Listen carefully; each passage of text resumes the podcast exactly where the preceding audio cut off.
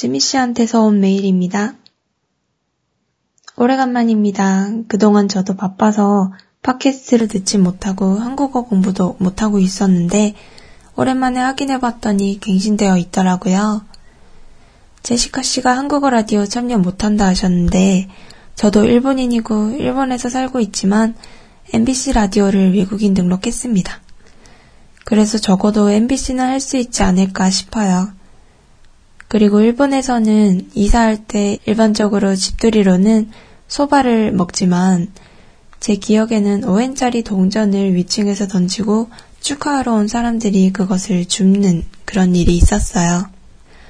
엄마한테 물어봤더니 5엔은 일본어로 읽으면 고엔이죠. 고엔은 인연을 뜻하기 때문에 앞으로도 좋은 인연을 맺기 위해서라고 하신 기억이 있어요. 제가 시골에서 살았기 때문에 일본의 문화인지 제가 살아온 지역의 독자적인 문화인지는 잘 모르겠습니다. 그리고 너무 어렸을 때 얘기이기도 해서 정확한 건지도 잘 모르겠지만 일단 그런 일이 있었습니다.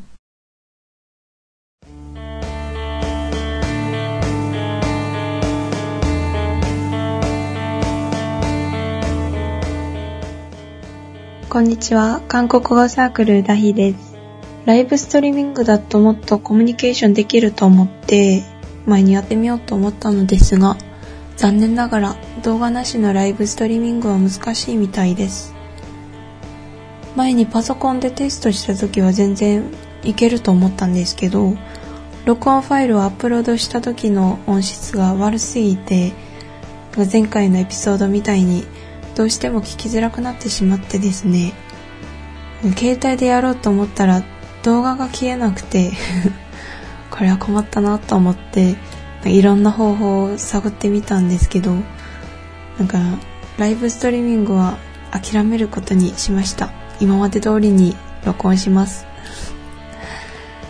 うーんなんかデスクトップだったら解決できる問題なんですけど私が持ってるのはデスクトップじゃないのでこんなに奮闘してもダメだっていう。まあアナログが好きな私にとってはデジタルコミュニケーションって難しいっていうかいつまでもなんか好きにならなさそうな 存在というか。一応私はオンラインレッスンで韓国語を教えてる人なんですけれどもやっぱりデジタルよりアナログの方が私的には好きかもしれません。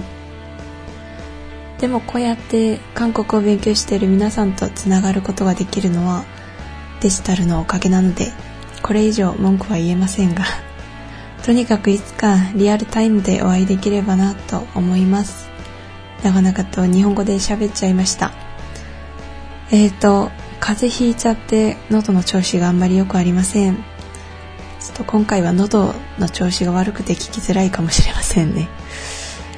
えっ、ー、と、今日もよろしくお願いします。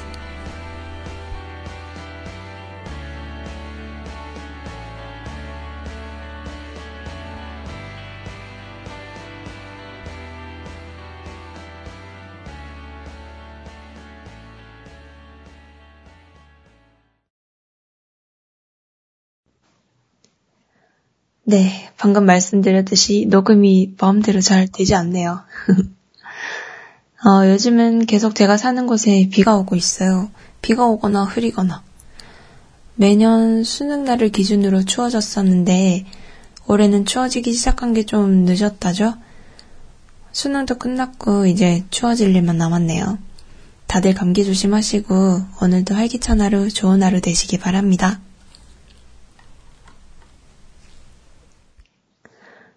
오랜만이에요, 지미씨.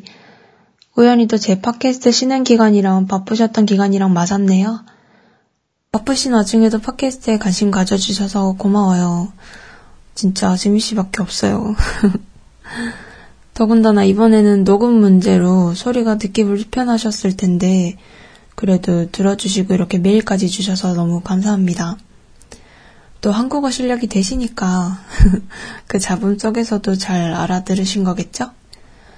친절하게 라디오 이야기도 해주셨어요. 어, 제시카 씨 이거 들으시면 MBC 라디오 외국인 등록 한번 해보시기 바랍니다. 어, 제가 좋아하던 라디오도 생각해보니까 다 MBC였네요. 음. 어, 제가 들었던 라디오에서도 외국인 유학생이 사연 신청한 걸 라디오 DJ가 읽어주는 걸 몇 번인가 들은 기억이 있어요. 서울에도 이태원에 외국인 많이 살고 있으니까. 그죠? 어학당에 다니는 외국인들도 많고. 어, 누가 알아요? 외국인이 보낸 메일이라고 또 읽어줄지? 직접 만나진 못해도 세상이 좋아져가지고, 이렇게 인터넷만 되면 아무리 먼 거리에 있는 사람이라도 이야기할 수 있으니까 참 좋네요. 어, 외국어를 공부한다는 게 그 사람들에게 참 여러 가지 경험을 할 수 있게 해주는 것 같아요. 라디오에 사연 보내고 하는 것도 뭐 어느 나라에 다 있는 거지만 그게 자기 나라 라디오가 아니고 외국에서 하는 라디오라고 생각하면 조금 더 특별해지는 느낌이 있죠. 라디오뿐만이 아니라 무엇이 됐던 간에 그쵸? 예를 들어서 누가 길을 묻는 건 종종 있는 일이잖아요. 그렇지만 외국인이 길을 물었을 때 대답해 줄 수 있다는 건 참 특별하게 느껴지고 뿌듯하게 느껴질 수 있죠. 한마디로 정리하면 외국어를 하나 공부함으로써 연결될 수 있는 사람의 범위가 넓어진다고 해야 되나? 그게 제일 큰 메리트라고 생각해요. 외국인이 길을 물었는데 죄송합니다 라든지 혹은 제스처로 그냥 고개를 끄덕끄덕, 끄덕끄덕이 아니죠. 흔들흔들 거리거나 손을 흔들면서 전 잘 모르겠어요 라는 표정을 지을 수밖에 없다면 연결될 수 있었던 인연이 끊기는 거니까요. 내가 외국에 갔는데 그 나라 말을 잘 못할 때 있잖아요. 영어라든지, 영어라든지. 영어라든지 이상하고 서툰 외국어로 이야기하면서 열심히 물어볼 때 상대방이 쉬운 말로 가르쳐 준다거나 아니면 내 모국어로 이야기를 해줄 때 정말 따뜻함과 감사함을 느끼잖아요. 아무튼 혼자 말하다 보면 이렇게 이야기가 산으로 가네요. 자, 다시 메일로 돌아와 볼게요. 아, 그쵸. 제가 저번에 이사에 대한 이야기를 했었어요. 지미 씨가 얘기해 주신 이사 이야기는 진짜 이때까지 한 번도 들은 적이 없는 이야기예요. 되게 마음 따뜻해지는 집들이 문화네요. 한국에도 그런 똑같은 단어인데 다른 의미를 갖고 있는 말이 꽤 있죠. 뭐, 보통 휴지를 많이 선물하죠. 집들이 때는 휴지 선물해요 라는 말을 하면 드라마에서 봤어요 라는 분들이 많이 계신데 왜 휴지를 선물하는지는 모르시는 분들이 많더라고요. 그냥 가격도 싸고 실용적이다 라는 장점도 있지만 지미 씨가 얘기해 주신 고엔 이야기처럼 좋은 의미가 담겨 있답니다. 어, 휴지가 풀리다라는 말이랑 일이 잘 풀리다라는 말 두 가지 의미 다 아시나요? 이 두 가지 말이 똑같은 풀리다라는 말을 쓰는데요. 휴지가 풀리는 것처럼 이 새로운 집에서 모든 일이 잘 풀리면 좋겠네요. 라는 의미에서 그런 뜻으로 선물을 하는 거예요. 뭐 이런 건 대학교 입학시험인 수능 때도 있죠. 일본에서 키토카토라는 초콜릿 과자를 선물한다든지 돈카츠를 먹는다든지 그런 게 있는 것처럼 한국에도 원하는 대학교에 붙어라 라는 의미로 찹쌀떡이나 엿을 선물하거든요. 붙어라 라는 말은 합격해라 이런 말인데 떡이나 엿은 끈적끈적해서 잘 붙잖아요. 그래서 그 붙다랑 떡이나 엿이 붙다라는 의미, 다른 의미지만 똑같은 단어를 쓰는 그런 말이랑 똑같은 거예요. 그리고 또 잘 찍어라 라는 말이 있는데 이건 시험 칠 때 객관식 문제에서 1번에서 5번 중에 정답을 잘 골라라 라는 뜻이거든요. 이 말이 포크로 음식을 먹을 때 포크로 찍는다 라고 하는 말이랑 같아서 포크 모양의 초콜릿을 선물하기도 해요. 잘 찍으라고. 뭐 항상 생각하지만 이런 거 진짜 처음 생각해낸 사람은 누굴까? 참 대단하다는 생각이 들어요. 아무튼 고해인 이야기 정말 인상 깊었어요. 뭐, 인연을 그냥 연이라고도 하잖아요. 고해인이랑 비슷하게 생각하면 한국에서는 새로 이사 온 집에서 연날리기라도 해야 되나요? 연날리기 뭔지 모르시는 분들도 있겠죠?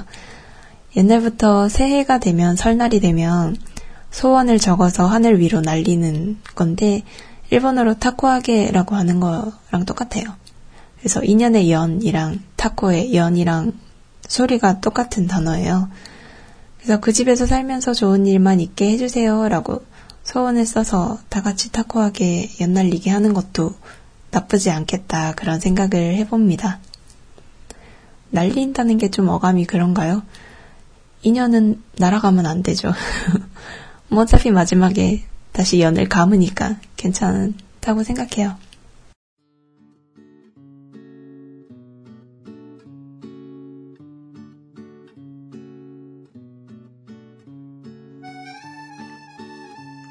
저번에 들려드렸던 드라마 식사를 합시다에 나온 대사 뒷부분을 오늘 들려드릴게요.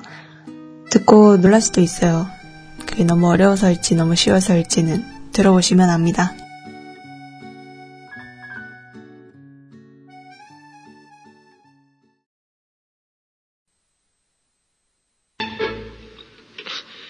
안녕하세요. 저 옆집에 새로 이사 온 구대영이라고 합니다.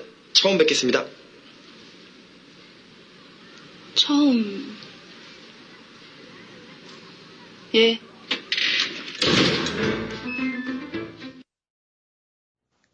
네, 너무 짧아서 놀랬죠. 옆집에 이사 온 사람이 인사하러 왔는데 그냥 예 라고 대답하고 문을 쾅 닫는 사람이 몇 명이나 될까요? 사실 이 두 사람은 원래 초등학교 동창이었어요. 남자는 여자를 몰라보고 여자만 눈치를 챈 거죠. 여자의 반응으로 봐선 그렇게 사이가 좋지만은 않았다는 거 바로 아시겠죠? 어, 여자 주인공이 어렸을 때 좀 뚱뚱했는데 이 남자 때문에 충격을 받고 살을 빼게 됐다는 그런 이야기인데요. 제가 진짜 재밌게 본 드라마예요. 다음 시간에는 또 다른 장면의 대사도 들려드릴게요. 그때는 뒷얘기 상상하면서 또 들어봐 주세요. 오늘도 마지막까지 들어주신 분들 정말 감사합니다. 지미 씨가 말씀해 주셨던 고해인 이야기 아시는 분 계시면 꼭 우리 한국어 서클로 놀러와서 이야기 들려주세요. 또 다른 집들이 문화를 알고 계신 분들도 언제든지 환영이니까요. 이야기 많이 들려주세요. 이야기는 블로그로 보내주셔도 좋고 저한테 메일 주셔도 좋습니다. 제 메일 주소는 pn0419 gmail.com이고요.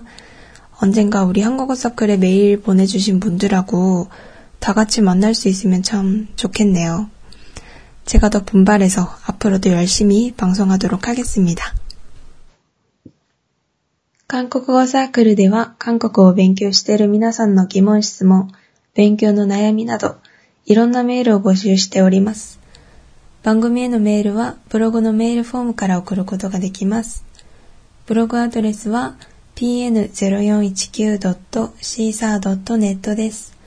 メールの送り方はブログをご覧ください。ここまでのお相手は韓国語サークルダヒでした。それではまた来週お会いしましょう。